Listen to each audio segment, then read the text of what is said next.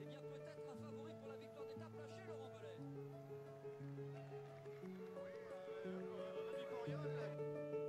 C'est gentil Thierry, pardon. Il fait pas de vélo Thierry, hein, on voit bien. Il vient du foot le Thierry, on voit bien, on voit bien.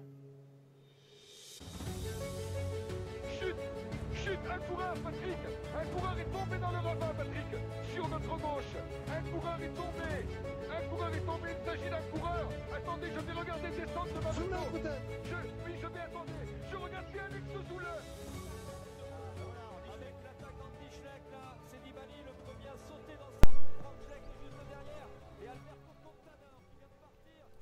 Bonjour à toutes et à tous et bienvenue pour ce nouvel épisode des commissaires de course. Aujourd'hui, un épisode donc euh, spécial Giro où nous allons revenir sur les dernières étapes qui se sont déroulées. C'est donc l'épisode final. Aujourd'hui, pour euh, nous accompagner, on retrouve Greg, Bonsoir tout le monde. Benjamin Bonsoir tout le monde et Baptiste. Ciao. Et bonsoir à vous, cher commissaire. Voilà, bien l'épreuve a, a rendu son verdict euh, avec la victoire finale euh, et peut-être euh, pour le moins inattendue, en tout cas pour la plupart des suiveurs de Richard Carapaz, le premier équatorien donc à remporter un grand tour. Et aujourd'hui avait lieu la, dernière étape qui permettait de se distribuer les, dernières places d'honneur, disons principalement. Donc dernière étape, un contre-la-montre, pardon, individuel qui se déroulait autour de Vérone. Euh, avec euh, la victoire de Chadaga devant deux Belges, Victor Kampenarts et Thomas de Rent. Voilà, alors, euh, eh bien, on, va commencer peut-être tout simplement par déjà parler de- rapidement de, cette dernière étape. Et je crois qu'il s'agit peut-être de la première victoire en World Tour, si ce n'est la première victoire pro de, Chadaga. Baptiste, non Un coureur qui arrive finalement avec une belle victoire sur le tard. Oui, euh, alors c'est ça. Je crois qu'il avait déjà gagné une- un chrono sur une point 1 aux États-Unis il y a genre 6 ans, alors qu'il Tour était. of El Grove. Voilà, ou alors que Greg a, Greg a révisé, je vois. Euh, où il est, mais à l'époque, lui, il est courait en continental, il- en troisième division, donc, donc il n'était pas. Enfin, bon, c'est- il y a toujours un peu de débat sur. C'est toujours des classifications un petit peu compliquées.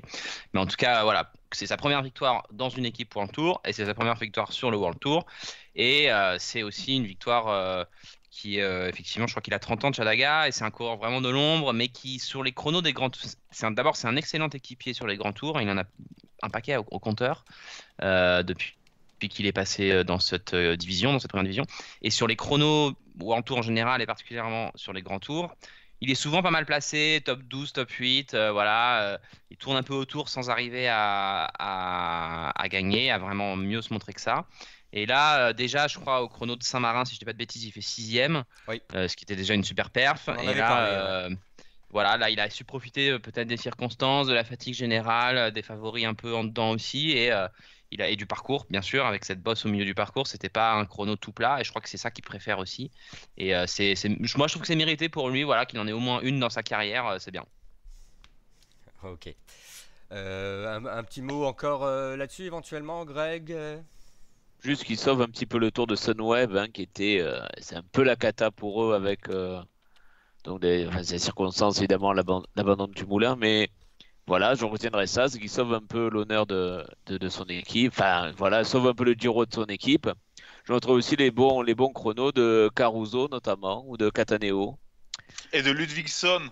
et de Ludvigsson, voilà. Un petit, voilà, un petit Théo comme ça au, au passage. Voilà.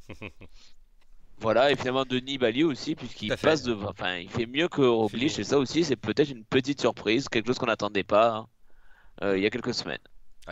Alors juste pour terminer sur le vainqueur aussi, il faut, rappeler qu'il était aussi, euh, je crois, qu'il faisait partie des victimes du gros accident qui avait frappé la Sunweb à l'époque.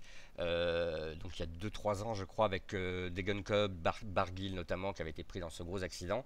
Euh, il en a gardé des traces assez sévères et il a mis du temps pour revenir. Donc finalement, bah voilà, le voir gagner après tout ça, c'est aussi assez sympathique. Voilà. euh, maintenant, bah, je voulais un peu euh, maintenant revenir sur le dernier gros week-end de montagne hein, qui, euh, qui a livré son verdict et revenir avec vous sur une impression générale qui a été donnée, je pense, quand même à la fois sur le forum et un peu, un peu ailleurs sur les réseaux, une- sur les réseaux pardon, euh, une forme de déception peut-être euh, quant au déroulé euh, et quant au, au spectacle peut-être offert, des, des- des étapes peut-être qui ne permettaient pas de, de faire assez de différence. Je ne sais pas ce que vous en avez retenu. Euh, on espérait peut-être un peu plus de mouvement. Euh, Voilà, donc euh, re- revenir déjà là-dessus euh, dans, dans- un premier temps. Euh, oui, tu avais envie d'intervenir, je t'en prie. Eh bien, écoute, euh, pour le spectacle, euh, par rapport au parcours euh, qui était proposé sur ce Giro, avec en plus le Gavia qui, disparaît dans la neige, je trouve que les coureurs ont offert un, beau spectacle. Par rapport à ce que j'attendais vis-à-vis du parcours, j'ai été surpris de la bonne manière, ce qui est assez rare pour le souligner. Alors, bien sûr, il y a eu, il y a eu 10 jours avec surtout du plat, on a eu quelques échappées pour. Pour égayer entre deux sprints. Mais pour la montagne, je dirais que la montagne n'était pas suffisante, mais que les coureurs ont, ont bien euh, utilisé le parcours qui était à leur disposition. Oui, on a vu d'ailleurs, En fait, euh, euh, même sur l'étape. Pardon, je vais, je vais relancer dessus justement, euh, Baptiste. Mais par exemple, euh, l'étape, la 20e étape où euh, sur le Passo Mangen, ça a flingué à 115, 120 km de l'arrivée. Euh, on se retrouvait avec trois euh, leaders isolés devant. Enfin, c'était quand même des images qu'on a rarement l'occasion de voir, non? Et je, je pensais d'ailleurs que la, la suite de l'étape était plus dure que, Ah que ce qu'on a eu euh, ensuite, hein, vraiment. Mais même, euh, même sur l'étape de Cérezolé Réalé, on a vu les coureurs arriver un par un dans le final. Il n'y avait pas d'équipe pour écraser la course, pour, pour ne pas faire rouleau compresseur. Suivez mon regard, vous avez bien compris euh, de qui, à qui je faisais allusion. Mais surtout, ce que j'ai aimé euh, dans ce Giro, au-delà du spectacle, c'est que je j'ai pas eu de performance où je me suis dit putain c'est pas du vélo là c'est n'importe quoi Euh, des grimpeurs qui sont devant mais qui perdent du temps qu'on la montre des rouleurs qui peuvent être devant dans la montagne mais qui sont quand même un peu en retrait sur les pentes les plus dures ou, quand on dépasse les 2000 mètres qui reprennent du temps dans les euh, dans les chronos des pics de forme des courbes de forme euh, qui me semblent logiques euh, des coups de moins bien tout ça ça ça m'a plu voilà Mhm. Oui, Baptiste, donc euh, moi qui voulais te relancer Ouais. là- là- là-dessus, je t'en prie, vas-y. Je pense qu'il y a un, y y a sentiment, euh, c'est vrai qu'il y a pas mal de jugements un peu négatifs sur ce, sur ce Giro, euh, de, de- un peu décevant. Je pense que c'est lié en partie au fait que les derniers jours ont, ont pas été euh, les plus excitants. Voilà, et Euh, peut-être aussi, peut-être, parce qu'on en attendait peut-être beaucoup de ce Giro, non? Il y avait une Alors, grosse attente, j'ai l'impression, au début. Bon, déjà, il y a ça, il y a, y une déception liée au fait que les, les favoris annoncés, on y reviendra peut-être un petit peu, euh, étaient, étaient pas, étaient pas forcément au rendez-vous à la fin.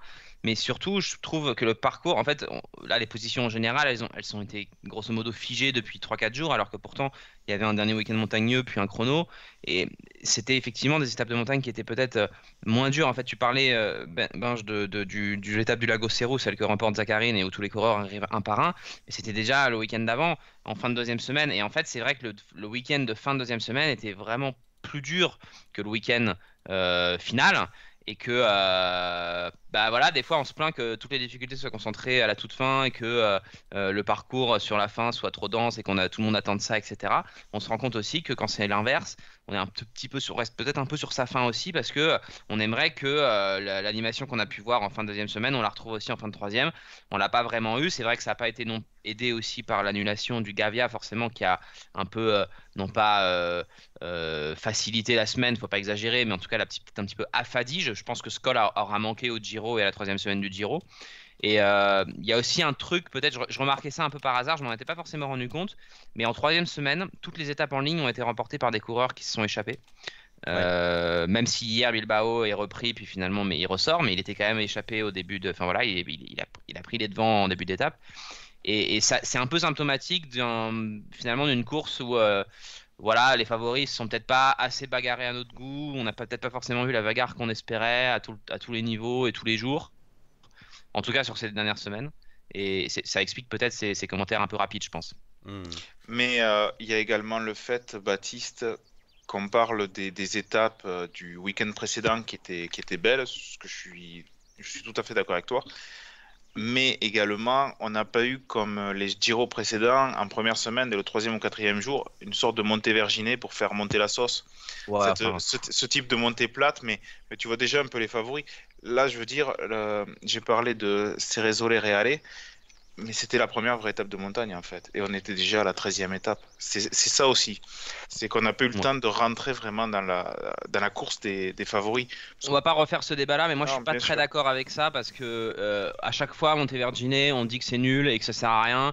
Quand il y a l'Etna en sixième étape et qu'il n'y a pas d'écart, on dit que c'est nul et que ça sert à rien.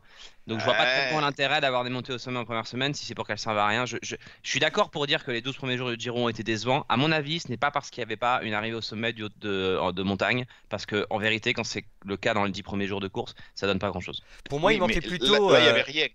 Oui, c'est vrai qu'il n'y avait rien. Et pour moi, il manquait plutôt, non, euh, le, le genre d'étape euh, plutôt dévolue au puncher, euh, qui se termine, vous voyez, sur une petite côte de, Voilà, de 1 je suis d'accord. km. C'est ça qui, man- C'est plutôt ça. qui manquait euh, plutôt sur ce, sur ce début de parcours. Alors, oui, il y avait l'étape de l'Aquila et celle d'avant ou d'après, je ne sais plus, qui était un peu de, de- de ce cru-là, mais pas tout à fait quand même.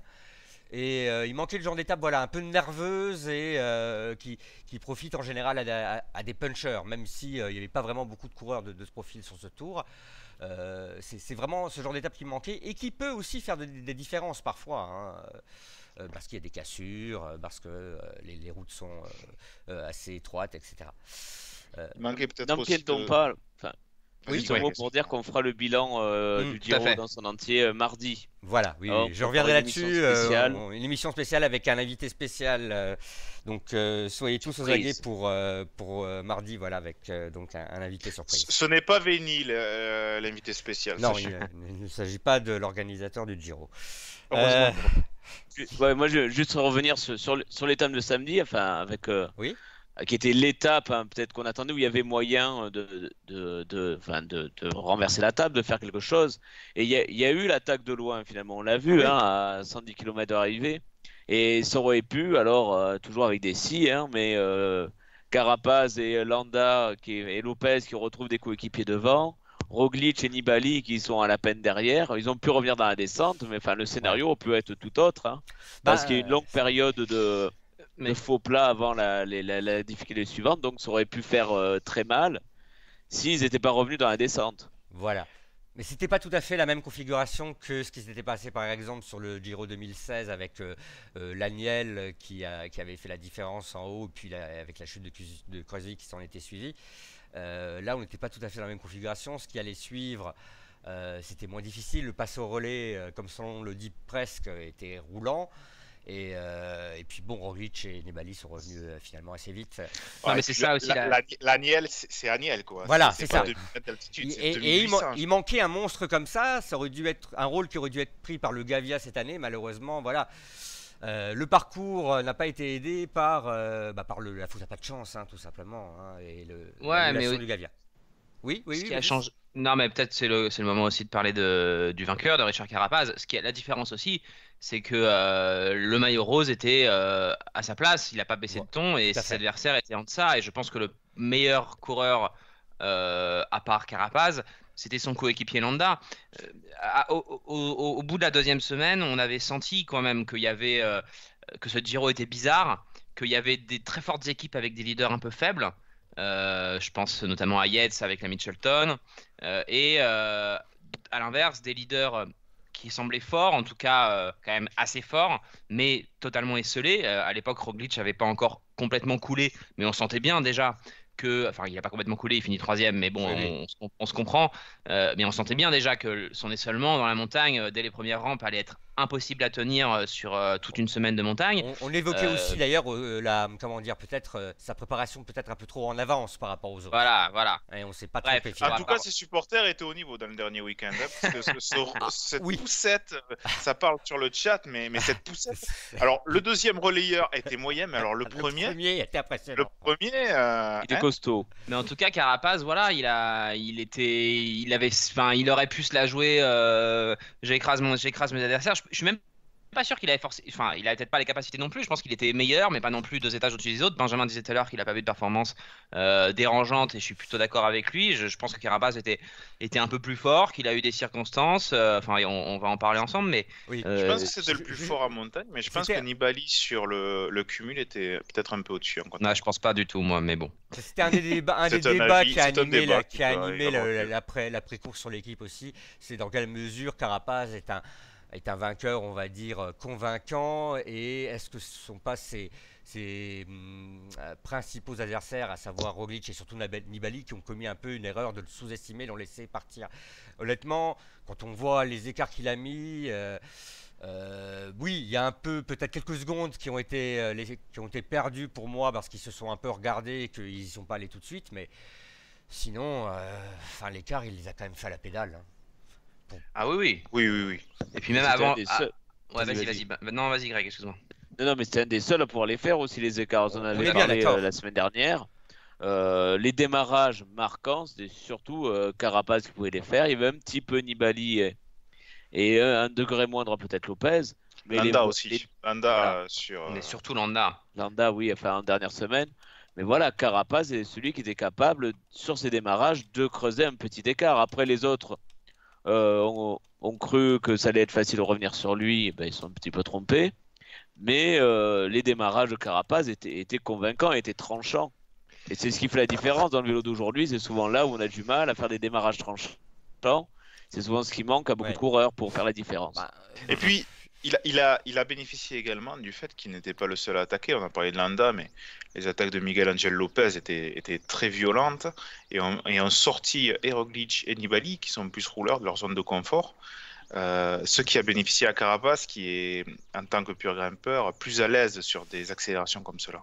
Ah, Je vois que sur le chat, quand même, euh, certains sont un peu plus dubitatifs. Hein, pensent que, quand même, euh, d'une certaine façon, Carabas a été sous-estimé et qu'à peut-être, voilà, Nibali. euh, Non, mais c'est. C'est évident, c'est évident qu'il y a eu quand même un faisceau. Il ne serait-ce que la façon dont la course a été abordée, décrite, euh, considérée par les suiveurs du, du, du- du Giro et du coup par ses, par ses principaux acteurs supposés aussi. Tout à fait. Euh, évidemment qu'il y a eu un marquage Nibali-Roglic. Moi, je, compte, je suis persuadé qu'au Lago Cerro, malgré tout, Roglic et Nibali peuvent pas faire beaucoup mieux que ce qu'ils font. J'en veux pour preuve qu'ils finissent ensemble, alors que théoriquement, même s'ils se marquaient à la culotte, dans les 500 derniers mètres, il y en a un qui essaye de lâcher l'autre. Mm. Ils arrivent au ralenti tous les deux, euh, ils sont un peu au bout de leur vie quand même, quoi. Oui, oui, Donc, alors qu'on je- voit comment finit Carapaz euh, le, le même jour. Voilà. Et, et pour prendre, bon, Roglic, on a bien vu qu'il avait coulé. En plus, il était tout seul. euh, il s'en sort limite assez bien de faire troisième du Giro au vu des circonstances entre les poussettes, sa chute l'autre jour avec euh, son DS qui est en train de pisser, etc. Bon, bref, magnifique celle-là. Magnifique, effectivement. Mais Nibali, si Oui, on il y a prend quand même Nibali, des petits il y moments a un le- peu. Sur ce Ouais, on pourrait y revenir après plus tard avec Miguel Angel Lopez, mais il y a eu des petits moments quand même euh, particulièrement de, comment dire, euh, très, très girisques finalement. hein.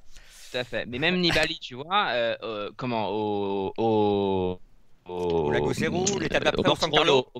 Alors il y a Ah, ça, au Mortirolo, il essaye, mais il prend 10 secondes et il garde 10 secondes. Il est tenu en laisse à distance, quoi. Il Oui. n'arrive pas du tout à faire de différence. Ouais. Et hier sur le Mangen, euh, dans le col où euh, on attend à ce que le Giro puisse basculer, il est distancé. Alors après, il revient, d'accord. Mais voilà, il- bien la cerise, moment- euh, étonnamment après. bah, certains ont d'ailleurs, bah, comme Madouas d'ailleurs, hein, il y en avait plein qui n'étaient pas bien sur ce col-là et qui se sont refait la cerise sur la fin ensuite.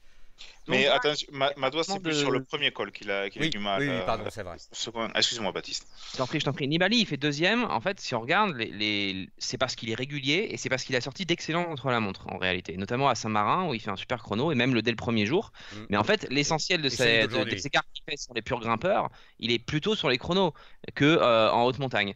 Donc Mm. en fait. Euh, voilà, il y a eu Carapaz, il a bénéficié du fait que Nibali et Roglic se sont reniflés et que euh, les autres favoris aient un peu, aient un peu été décevants, etc. Malgré tout, on l'avait aussi vu que Carapaz, il était très fort, il est quatrième du dernier Giro, euh, et il avait une super équipe. Et puis Landa, on voilà, de, Landa tous les leaders, de tous les leaders, les seuls qui ont été capables de lâcher les autres en montagne, c'était les, les deux de la Movistar. Movistar. Absolument. Euh, Lopez aussi. Et, et Ouais, mais Lopez, en Lopez, effet. Mais Lopez était très très très purs irrégulier, très irrégulier. Mais Ah oui, oui, oui, Euh, totalement. Mais les Et purs il est loin Lopez aussi. Hein. et il finit Donc, loin euh, finalement quand on voit le classement général, il finit quand même finalement à 7 minutes 30 hein, malgré tout. Denis Ouais. Voisin dit Nibali, il a eu trop peur de Roglic. Mais je crois que c'était, même pour- chez les suiveurs, Roglic c'était l'homme à abattre. Je Oui, que Je pense qu'il a fait peur sur ses, ses premières victoires. Je veux dire, vu comme il a gagné euh, la, fin, la première étape et euh, le deuxième Mm. contre la montre, tout le monde se disait euh, On, Ah, bah, si, mais, d'ailleurs, euh, il- on a repassé les images là du, du- du- sur le podium. Nibali euh, euh, serre la main de tous les gens sur le proto- du protocole, mais ne serre pas la main à Roglic. Apparemment, euh, ça continue encore euh, leur, euh, leur mésentente.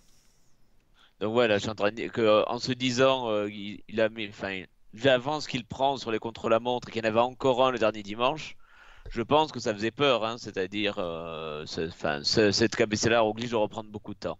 Et donc là, on se regarde, on hésite et on le regarde comme le grand favori, alors que finalement, Oui.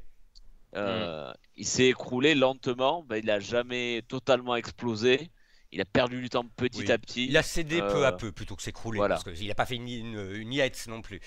Euh, là, euh, je vois aussi certains se demandent si c'est pas le voilà le- la- le- si c'était pas la dernière occasion pour quelqu'un comme Nibali à 34 ans de, de remporter un grand tour. Bon, c'est vrai que les occasions maintenant avec l'âge vont se faire de plus en plus rares. Euh, Et oui, vas-y Baptiste. non, non, mais oui, mais Nib- moi, je, je- je- je suis désolé, je, je- je m'intéresse euh, plus à Nibali, on, bon, on sait pas trop, mais moi, je me demande, je me pose la même question pour Carapaz. Je sais pas Ouais. où, alors c'est peut-être un peu tôt pour se la poser. C'est ça, c'est dans quelle mesure ça, fait ressortir la victoire ou pas de Carapace Qu'est-ce que de Carapace plus tard euh, euh, est-ce- Ça va Qu'est-ce qu'on dépendre retiendra de ce Giro? Voilà, est-ce que ce Giro aurait été le, le point de départ d'une du grande carrière ou euh, finalement ça aurait été une forme comme euh, un, Giro à la, comme euh, celui remporté par euh, Ejdal, on va dire, en 2012 par exemple, un coup sans lendemain Mais Ejdal était vieux quand même. euh, Oui, je beaucoup que plus âgé. des Grecs par exemple, mais, Un peu plus mais âgé. oui. Ca- Carapace, euh, s'il s'il part chez Ineos ou, euh, ou Arkea d'ailleurs, c'est c'est les, Pareil. deux, euh, les deux extrémités. Euh, D'un côté, il risque d'être plus, d'être plus équipier, et de l'autre, il risque d'être leader assez isolé. Enfin, je sais pas ce que t'en penses. Oui, après, c'est vrai que ça, ça jouera beaucoup dans ses choix de carrière. Après, enfin, je le sens bien rester quand même un peu, un petit peu chez Movistar. Euh, Je parce sais pas que- si c'est une bonne idée. hein. Ah ben oui, mais est-ce qu'ils ont des bonnes idées En souvent tout cas, on sait euh, qu'il est très courtisé. Hein. Là, la- déjà, sur la le marché des leaders, ça, se, euh, ça se- ça se bouscule après, apparemment au Portillon voilà, bah. auprès du jeune équatorien. Mais c'est rigolo de voir que c'est justement pas avec un, un des leaders majeurs et une des stars de l'équipe que Movistar arrive à gagner. Et c'est pas la première fois parce que quand Marc Soler gagne le, le Paris-Nice, c'est pareil. Et là où ils arrivent pas avec leur top leader que soi-disant ils préparent pendant l'hiver pour les trucs machin et qu'ils empilent comme des comme je sais pas quoi d'ailleurs, ils y arrivent jamais, c'est toujours le bordel. Et là, voilà, le mec, il était parce qu'au départ, les leaders sur le Giro pour euh, Movistar, c'est Landa et Valverde. Au final, Valverde fait la course, Landa se fait piéger parce que Carapace prend le rose et voilà quoi. C'est Mm. marrant. Oui, Et oui. c'est sans doute pas et c'est sans doute pas un hasard. Et euh, on sait en plus que le, le Basque est plus à l'aise finalement dans ce rôle euh, d'électron libre euh, qu'au leader que de, vrai, de, de- de leader déclaré. Même s'il rate de nouveau le, le podium pour euh, quelques secondes. hein. Je rappelle, il je avait vais- raté celui ouais. du Tour de France pour une seconde. euh, donc en- c'était en 2016 17. 17, euh, autant 17. pour moi. Eh, mais Et- Landa, il faut le recruter pour gagner le Tour de France. ou C'est ça. Oui, oui, oui, il semblerait que ce, ce soit un bon talisman. Tu, le mets leader, tu mets un équipier qui est presque à son niveau et c'est bon, tu sais que l'équipier va gagner le grand. Mais moi, je me demande si Carapaz, il est pas, euh, c'est pas un peu le, il a pas un peu atteint le but de sa vie. Et je- je- en fait, j'ai, un- je, et, et je suis d'accord que c'est hyper tôt pour dire ça, mais Ouais. je me demande s'il va pas y avoir un contre-coup, quoi. Bon, on, on a un forumeur qui le suit depuis très longtemps, hein, qui lui a consacré d'ailleurs un, un petit, euh, un long, pardon, euh, un long post, euh, si vous voulez regarder sur le sur le forum à la découverte de Richard Carapaz, vous verrez, il a fait un, un long travail euh, là-dessus. Et on- voilà, par lui, on sait que c'était, ça a toujours été son objectif, son grand tour préféré, le Giro. Alors maintenant qu'il Mm. l'a gagné, c'est vrai que c'est bon ben. Euh, Je pense la logique voudrait que euh, l'année prochaine il se présente euh, sur, le, sur le Giro de nouveau avec l'idée de, pouvoir conserver le titre. hein, normalement, il n'a jamais semblé très intéressé par le Tour de France dans ses déclarations. Euh, voilà, c'est ce qu'on peut dire pour l'instant encore après sur lui. Mais c'est vrai que c'est pas c'est pas un coureur très très connu. Euh, il fait jamais de déclarations tapageuses. Maintenant qu'il va être un peu sur le devant de la scène, on va un peu voir. Ça va- le statut va changer pour lui. Puis je pense qu'on on peut s'attendre à des images assez euh, assez euh, aussi comment dire fantastiques du, du côté de du, Bah oui. de l'équateur. Ça va être le roi. hein. Voilà. Bien, bon écoutez, je vous propose euh, pour l'instant de de clore là le, passage sur euh, le vainqueur euh, de cette édition. On aura l'occasion d'y revenir donc dans notre émission spéciale de mardi, comme je vous le rappelle. On va passer euh, au dernier chapitre d'aujourd'hui, à savoir les top et flop, donc bah, ceux que vous avez retenus, ceux qui vous ont étonné, agréablement surpris, et ceux aussi qui vous ont déçu. Voilà, alors qui pour commencer? On va, on va dire Greg, tiens, à toi. Alors, en top, euh, bon, pour ce week-end, ben, j'aimerais bien dire un mot sur Ciccone. Mhm. euh, qui, alors, c'est un peu l'espoir italien qu'on attendait, qu'on n'attendait plus. On ne savait pas trop où il en était. Mm. Et on l'a vu, alors pendant trois semaines, on fera peut-être, euh, on en reparlera mardi. Mais même cette dernière semaine, alors qu'il avait le maillot euh, de meilleur grimpeur largement assuré, il a continué finalement à attaquer et à être dans les échappées. Donc voilà, j'aimerais souligner ça. Donc il s'illustre hein, comme un grand, un grand baroudeur grimpeur. Euh, peut-être que voilà, que ça va relancer sa carrière et qu'on le reverra à nouveau au, au très haut niveau. Ouais, je rappelle qu'il avait eu des, problèmes euh, cardiaques, hein, qu'il avait lourdement handicapé pendant presque une année lorsqu'il était encore euh, à la Bardiani à l'époque. Et là, bah, pour l'instant, on peut dire que euh, à- Trek avec, euh, bah, avec Mollema, c'est eux un peu qui portent le- les, les résultats de l'équipe hein, cette année parce qu'elle était un peu en retrait jusque-là. Euh, Mollema fait euh, une belle cinquième place au classement général, même si on l'a pas beaucoup vu. Enfin, si vous, vous aviez fait un peu attention, vous auriez pu remarquer quelqu'un en train de pédaler avec les oreilles, c'était lui mais il était souvent en fond de groupe. Et euh, Chicone, par contre, lui, euh, on l'a beaucoup vu, presque trop. C'est- Moi, j'ai trouvé ça très bien, mais un peu dommage que, comment dire, il n'ait pas de concurrent pour le, le- le maillot de grimpeur. Enfin, voilà, c'était un peu Ah dommage. bah, c'est lui Ah, qui l'a éliminé très tôt. Hein. Ah, c'est sûr que bon, voilà, une fois que. Ouais, mais c'est vrai qu'il n'y a pas eu de trop. Ça m'a rappelé Wegman 2004, moi. je- Ça fait vieux ancien combattant de dire ça, mais c'était un peu, c'était un peu la même, quoi. Oui, oui, oui, voilà. Parce qu'on aurait pu avoir un concours de circonstances aussi où quelqu'un du classement général aurait pu le menacer, mais là, même pas finalement. Euh, vu qu'on a eu beaucoup d'étapes, comme vous le disiez, presque une sur deux qui ont sauvé aux échappés.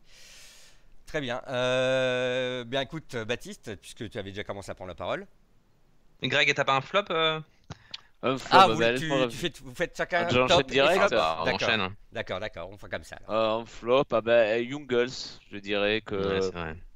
Qui, enfin, c'est un coureur. Ben, j'avais cité dans l'émission euh, comme coureur à suivre euh, euh, au début du Giro. Ben, euh, il a été un peu compliqué à suivre où euh, il n'y a pas suivi grand monde malheureusement. Même sur les contre-la-montre, on pouvait euh, l'attendre, il n'était pas là. En échappé, il a essayé, ça n'a pas trop marché. Et encore là, il est assez loin, je crois, aujourd'hui. Enfin, je regarde, il est 17ème.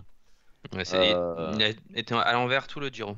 Voilà, c'est très loin pour euh, un coureur euh, comme lui. Oui. Bon, globalement, on peut dire euh, aussi euh, un, un flop global pour euh, toute l'équipe, hein, puisque comme il comptait beaucoup sur Viviani pour remporter des étapes, ben, il, a, il a pédalé à l'envers très vite après son exclusion.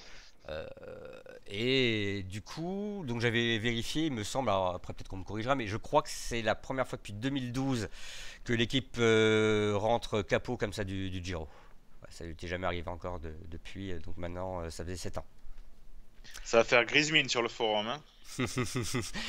oui, auprès de ses supporters belges probablement. On va dire ça.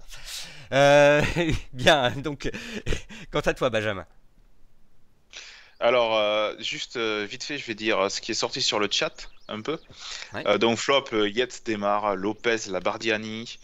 Euh, bon, Yates euh, qui revient forcément, Viviani. Bah, il est arrivé avec la Euh, grande, hein, avec la grande ouais. bouche sur le Giro. Non, mais c'est bien, franchement. il était attendu, hein, Moi, je me fous de lui, Yates, Il par a- rapport à ce qu'il a dit, mais en même temps, c'est bien. Ça, ça fait. c'est bien. Pour, pour mes top et flop, ben, top, je vais parler des, de l'Occitan qui fait top 10, euh, Pavel Sivakov. Je dis Occitan parce que sur l'interview de VéloClub.net, il disait qu'il disait chocolatine. Ah oui, oui, on l'a vu parler, on l'a entendu parler avec son accent, effectivement. hein, très, très Donc, proche euh, bref, bon, c'est- c'est c'est- c'est un coureur qui. Enfin, dans le coin, puisqu'on l'a vu depuis les jeunes euh, monter, on n'est on pas surpris, mais c'est quand même super pour le premier grand tour qu'il termine de faire euh, top 10. Et euh, alors, ça va peut-être vous surprendre, mais Valentin Madouas. Ah oui, grande, grande surprise. Non, mais franchement. Ah, ça euh, n'aurait pas été toi, quelqu'un en aurait parlé quand même. hein, on ouais, aurait été de toute mais, façon euh, obligé. hein, mais que ce- trois top, trois top 10 d'étape. Euh, il n'avait pas forcément préparé le Giro. Il y a eu une interview très intéressante de son entraîneur où il expliquait que bah, avait préparé les Ardennaises, mais après il était parti en Talasso avec sa copine. Bon, il n'avait pas fait grand, il avait, il avait pas préparé en faisant d'école ou quoi que ce soit. 13e, certes, à plus de 20 minutes, mais euh, c'est peut-être une nouvelle manière de préparer, hein, c'est à suivre. euh. à la Contador. À la Contador Mais, 2008, euh, tout à fait. C'est euh, c'est- c'est sa deuxième année pro, il a Il était 22 à la ans. plage. Ouais, c'est ça.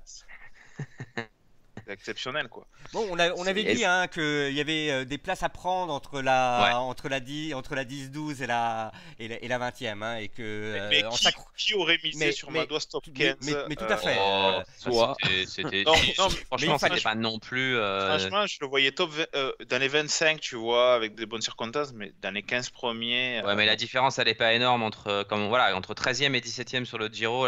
C'est vraiment après le top 8-10 que voilà, se fait, il y a une coupure. quoi. D'ailleurs, on voit aux écarts, hein, quand les- même. les 8 premiers sont 8 minutes et le 12e est déjà à 20 minutes. Quoi. Donc il y a- clairement, il y, a un, il y a un monde qui se crée à partir de la 8e place. Quoi. C'est vrai aussi. Mm. Et euh, en top, euh, bah, la Movistar, forcément, hein, pour une fois qu'ils font des choses bien, euh, Faut le dire. faut le oui, dire. bah, Et je soulignerai le, le comportement de Miguel Angel Lopez euh, parce que, pas, par rapport à son punch, mais euh, plus parce que c'est, il a attaqué, il a attaqué des fois, il a pris des retours de bâton, mais il a continué à aller au Ouais. combat. C'est, ça m'a vraiment plu. il y a eu vraiment. un peu de dynamiteur euh, sur les Ouais, voilà, tu vois, il a pris des, des tirs comme au Mortirolo où il finit loin, euh, mais, mais il a rattaqué des fois. Il- voilà, ça, ça m'a plu. C'était du vrai vélo, quoi. Donc voilà. Donc oui, voilà, finalement on peut, si on fait le bilan, euh, même s'il y a eu des choses un peu frustrantes et qu'on peut trouver à redire, il y a aussi des, des petits trucs sympas. Oh si peut- si. Oui si j'ai un flop j'ai un flop. J'ai un flop euh, c'est euh, depuis depuis qu'on nous parle du Giro là de- de- depuis trois semaines avant le Giro on nous, nous a parlé des, des Italiens qui étaient pas pas au zoo comme les spectateurs français autour de France qu'ils étaient respectueux des, des coureurs tout ça. Putain quel- Ouais. Euh, bon, voilà il y a des cons partout euh, Ah, il y a des cons partout. Bon, là, là, je suis pas sûr, hein, c'était peut-être des. Slovènes aussi qui avaient. Je, je sais pas ce qui s'est passé avec Miguel Angel Lopez parce que je crois que le, le problème n'a pas été filmé euh, sur le coup. Et donc, on sait pas trop quel- qui était finalement le, le- le coupable. Mais c'est vrai que c'est bon, voilà, c'est des images qu'on n'aimerait pas trop voir. Heureusement, ça n'a pas porté trop. à on y reviendra mardi sans doute Voilà, on y reviendra, je pense, mardi, puisque euh, oui, il y avait aussi euh, après le, le problème de euh, bien de, de voir ou pas ça- ça m'a sanctionner fait- le, le coureur. ça- m'a fait penser à Vladimir Belli en 2001 et Oui. je crois pas que Ah bah, Slovène qui l'insultait. Non, là, le- non, non, c'était beaucoup plus croustillant puisqu'il s'agissait du, du propre neveu de Simoni qui était venu. euh, Ah Ah oui, c'est vrai. génial, ça, c'était vraiment, enfin voilà, ça, là, je crois On- n'est pas encore. ce, ce coup-là est encore indépassable pour l'instant, à mon avis. C'était, c'était le, le Giro dans le- la plus grande tradition de la comédie dell'arte, comme on, on n'en verra probablement plus. Attends, c'était pas mal ce Giro quand même. Ah, il était euh, incroyable. Mais bien. Bien. Alors, euh, avant de repartir vers euh, la nostalgie des vieux, euh, voilà. euh, on va peut-être s'arrêter. Euh, donc, euh, en guise de conclusion, je vous rappelle que de toute façon, on se retrouve mardi pour une émission spéciale. Alors, on va essayer de la faire en direct autant que faire se peut. Elle risque d'être assez longue. Euh, on s'excuse d'avance pour euh, les, les petits problèmes qu'on aura parce que je pense qu'on en aura. Mais euh, d'ici là, Ah, prenez commun. bien soin de vous. N'hésitez pas à laisser commentaires et pouces bleus. On se retrouve donc, eh bien, bah voilà, donc on a un leak là sur le chat. Donc si on a un leak, je peux le dire aussi. On se retrouve donc mardi avec Patrick Chassé, hein, qui euh, commentait euh, le Giro pour l'équipe euh, cette année encore. Eh bien, il viendra euh, faire le bilan avec nous mardi pour euh, bien revenir sur l'ensemble des trois semaines écoulées. On reviendra sur euh, tout ce qui s'est passé, les performances françaises et on parlera également de son travail en coulisses euh, et euh, lui tirer un peu euh, les verres du nez sur euh, voilà, ce, qui, se passe un, peu euh, eh bien quand euh, entre deux pages de pub- lorsque euh, sur une page de publicité il discute avec Guimard et autres. Voilà voilà. Bien, et ben écoutez, prenez tous soin de vous d'ici là. N'hésitez pas donc à laisser commentaires et pouces bleus et à très bientôt. Bonsoir. Au revoir, Salut. tout le monde. Salut.